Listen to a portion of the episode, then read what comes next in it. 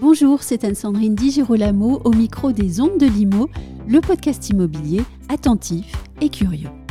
Sur le volet immobilier de la loi de finances pour 2024, que faut-il retenir? On ne pourra pas tout dire dans cet épisode, vous vous en doutez, mais avec mon invité Hugues Martin, avocat fiscaliste au sein du cabinet fiducial légal Bailami, nous faisons le choix de mettre la lumière sur plusieurs des points qui ont été évoqués lors de la conférence donnée conjointement avec l'UNPI le 9 janvier 2024. Hugues Martin, bonjour. Bonjour Anne-Sandrine. Vous avez présenté ce matin, aux côtés du président de l'UNPI, Sylvain Grattalou, les dispositions de la loi de finances 2024 sur son volet immobilier. De façon générale, comment, selon vous, faut-il comprendre les, les, mesures prises dans cette loi de finances 2024 sur son volet immobilier? Vous vous doutez bien de la question que je vais poser. Quel est l'état d'esprit des textes adoptés? Et puis surtout, est-ce qu'il y a une ligne conductrice Je dirais que les textes adoptés en matière immobilière dans le cadre de la loi de finances pour 2024 sont nombreux, oui. mais présentent d'une manière générale avant tout un caractère technique. Mm -hmm soit qu'il s'agisse d'adaptation, de prorogation de régimes euh, existants, euh, soit qu'il s'agisse euh, de répondre législativement à des, jurisprudences qui posaient des difficultés à l'administration fiscale et aux législateurs. En revanche, il n'y a pas de, de mesures euh, majeures, Oui. de mesures phares, à l'instar de ce qu'ont pu être en leur temps euh, l'instauration de régimes tels que euh, le Pinel, le Cellier, le, le Robien ou même le Périssol, euh, si Mhm. on doit remonter très loin. Donc, euh, effectivement, c'est une loi qui, qui comporte euh, beaucoup de choses en matière d'immobilier, mais qui, qui répond sans doute euh, à un certain nombre de besoins, notamment en, en maintenant, en prorogeant certains régimes, type euh, le Malraux, le de Normandie ancien, mais euh, qui, qui, à mon sens en tout Oui. cas, ne porte pas de dispositif ou d'ambition majeure Oui. en matière immobilière. Beaucoup d'ajustements au fond. Dans, Tout à fait. dans ce texte, il y a des mesures dont on a beaucoup parlé dans la presse. Je pense par exemple au feuilleton sur la niche Airbnb et sur lequel euh, on ne reviendra pas ici. En revanche, euh, selon vous, est-ce que d'autres mesures, même si on a dit qu'elles étaient euh, parfois euh, de faible ampleur, mériteraient votre attention? Tout à fait. Oui, En premier lieu, il y a la modification du régime de la loi Dutreil, oui, euh, donc, euh, qui, permet en fait euh, de transmettre une entreprise soit par voie de donation, soit dans le cadre d'une succession avec un régime très favorable, donc abattement de 75% en base, potentielle réduction de droits de 50% dans le cadre d'une donation, qui euh, a été modifié de manière euh, à répondre euh, à la très récente jurisprudence de la Cour de cassation ainsi que du Conseil d'État et d'exclure de manière annoncée les activités de location meublée ou d'activités de location de locaux équipés de ce régime.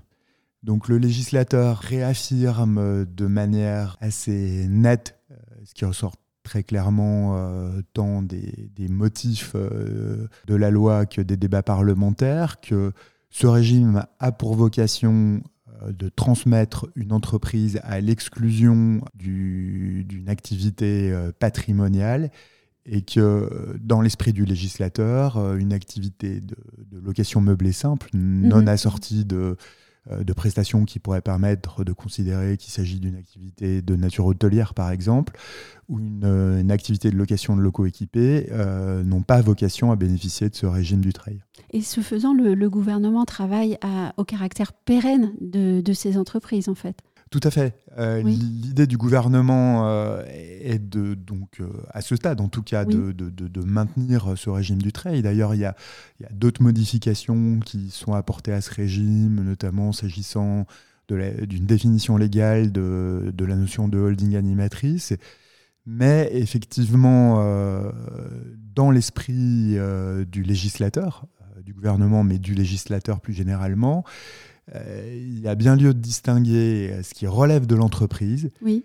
ce qui relève du patrimoine, avec en toile de fond le fait que dans l'esprit tant du gouvernement que du législateur, une activité de location meublée ou de locaux équipés en tant que telle est une activité patrimoniale et non une véritable activité entrepreneuriale. Sur quelle autre mesure devrions-nous porter notre attention, selon vous? Un autre dispositif euh, important est euh, euh, la modification de prise en compte des dettes dans le cadre de l'IFI. pour l'évaluation des sociétés, et ce de manière assez explicite pour faire pièce à différents schémas d'optimisation ou même des situations de fait qui conduisent à favoriser une détention d'actifs immobiliers via des sociétés par rapport à une euh, détention directe. Autre disposition législative assez remarquée, c'est l'adaptation des règles applicables en matière de TVA aux activités hôtelières et para-hôtelières qui sont euh, euh, donc euh, réécrites de manière à être conformes aux directives de l'Union européenne et à la jurisprudence du Conseil d'État et également donc un certain nombre de, de, mesures, notamment de, de, prorogation de régime, type de Normandie, Malraux, etc. Pour ma part, euh, il m'a semblé intéressant de, peut-être vous poser la question du, régime des plus-values de cession de locaux professionnels transformés en logement, un dispositif qui est prorogé avec un taux réduit d'IS. Comment est-ce qu'il fonctionne ce dispositif-là et puis sous quelles conditions? C'est un dispositif effectivement qui vise à favoriser la création de logements par transformation de, locaux professionnels type bureau. Ça c'est une idée à la mode, d'où ma question en fait. et donc euh, c'est un régime euh, qui existe depuis un certain temps, qui est effectivement prorogé et aménagé et qui permet euh, donc euh, à des sociétés euh, soumises à l'impôt sur les sociétés, donc dont le taux de droit commun est aujourd'hui de 25%, de bénéficier d'un taux réduit de 19%. Autre question en vogue en ce moment, c'est la rénovation énergétique.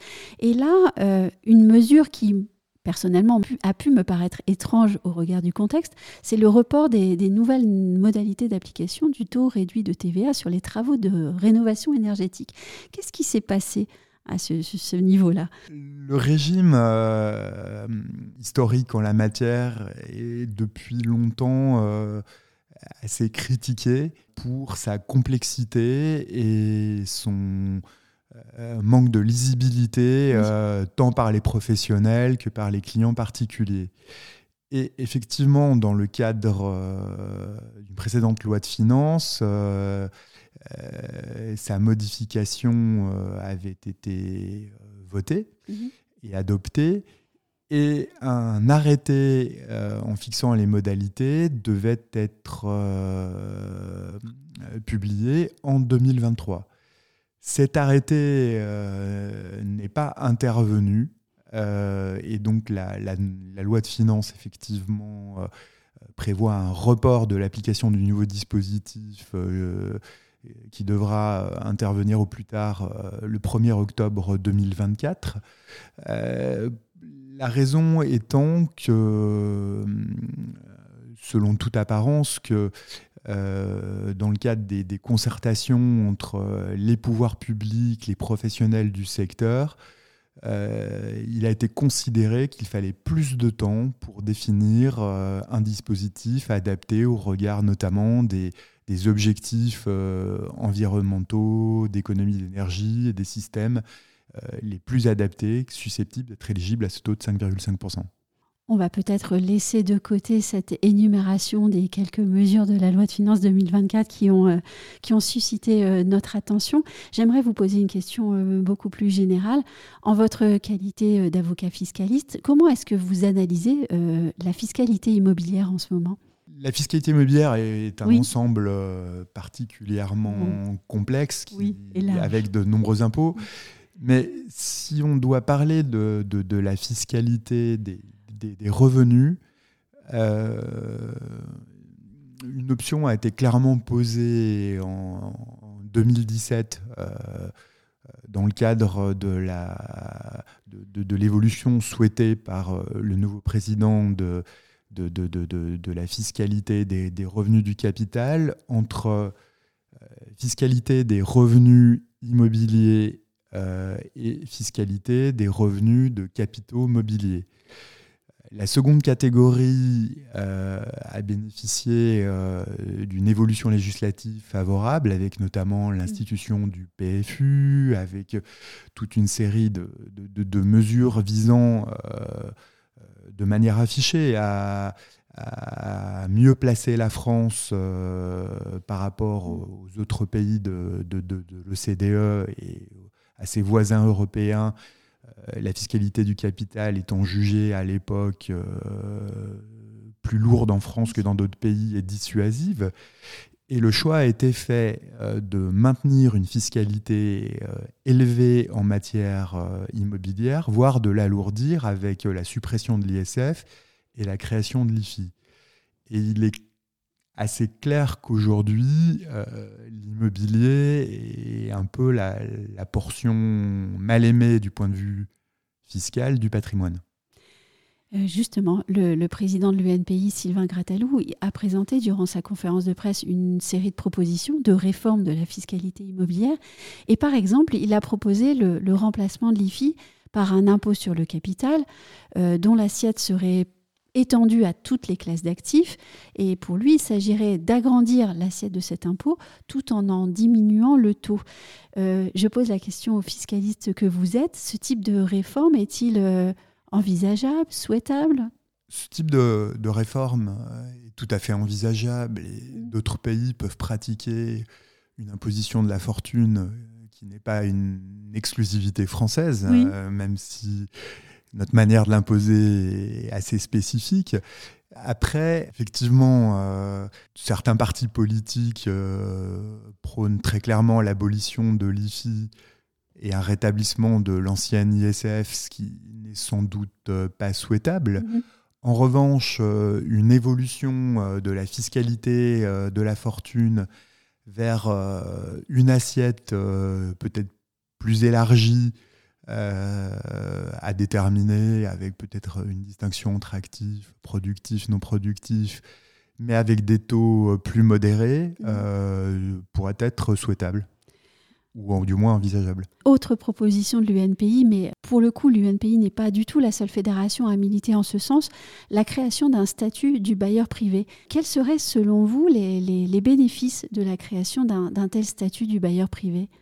Alors, oui tout dépend de, ce qu'on entend, entend, par là et de, du, statut qui, qui, serait ainsi défini. Mais c'est vrai qu'aujourd'hui, euh, on a euh, des, des, régimes fiscaux extrêmement variés euh, liés à l'exploitation de l'immobilier, selon qu'on est en meublé, pas en meublé, en nu, etc. Et on s'y perd.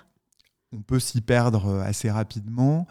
Et avec, euh, pour tout ce qui est notamment location nue, revenus fonciers, euh, la circonstance que quelqu'un qui euh, dispose de revenus fonciers et qui n'est pas dans une logique de travaux déductibles importants est potentiellement soumis à une fiscalité qui peut être extrêmement élevée du fait de ce qu'il n'y a pas d'amortissement qui est prévu en la matière.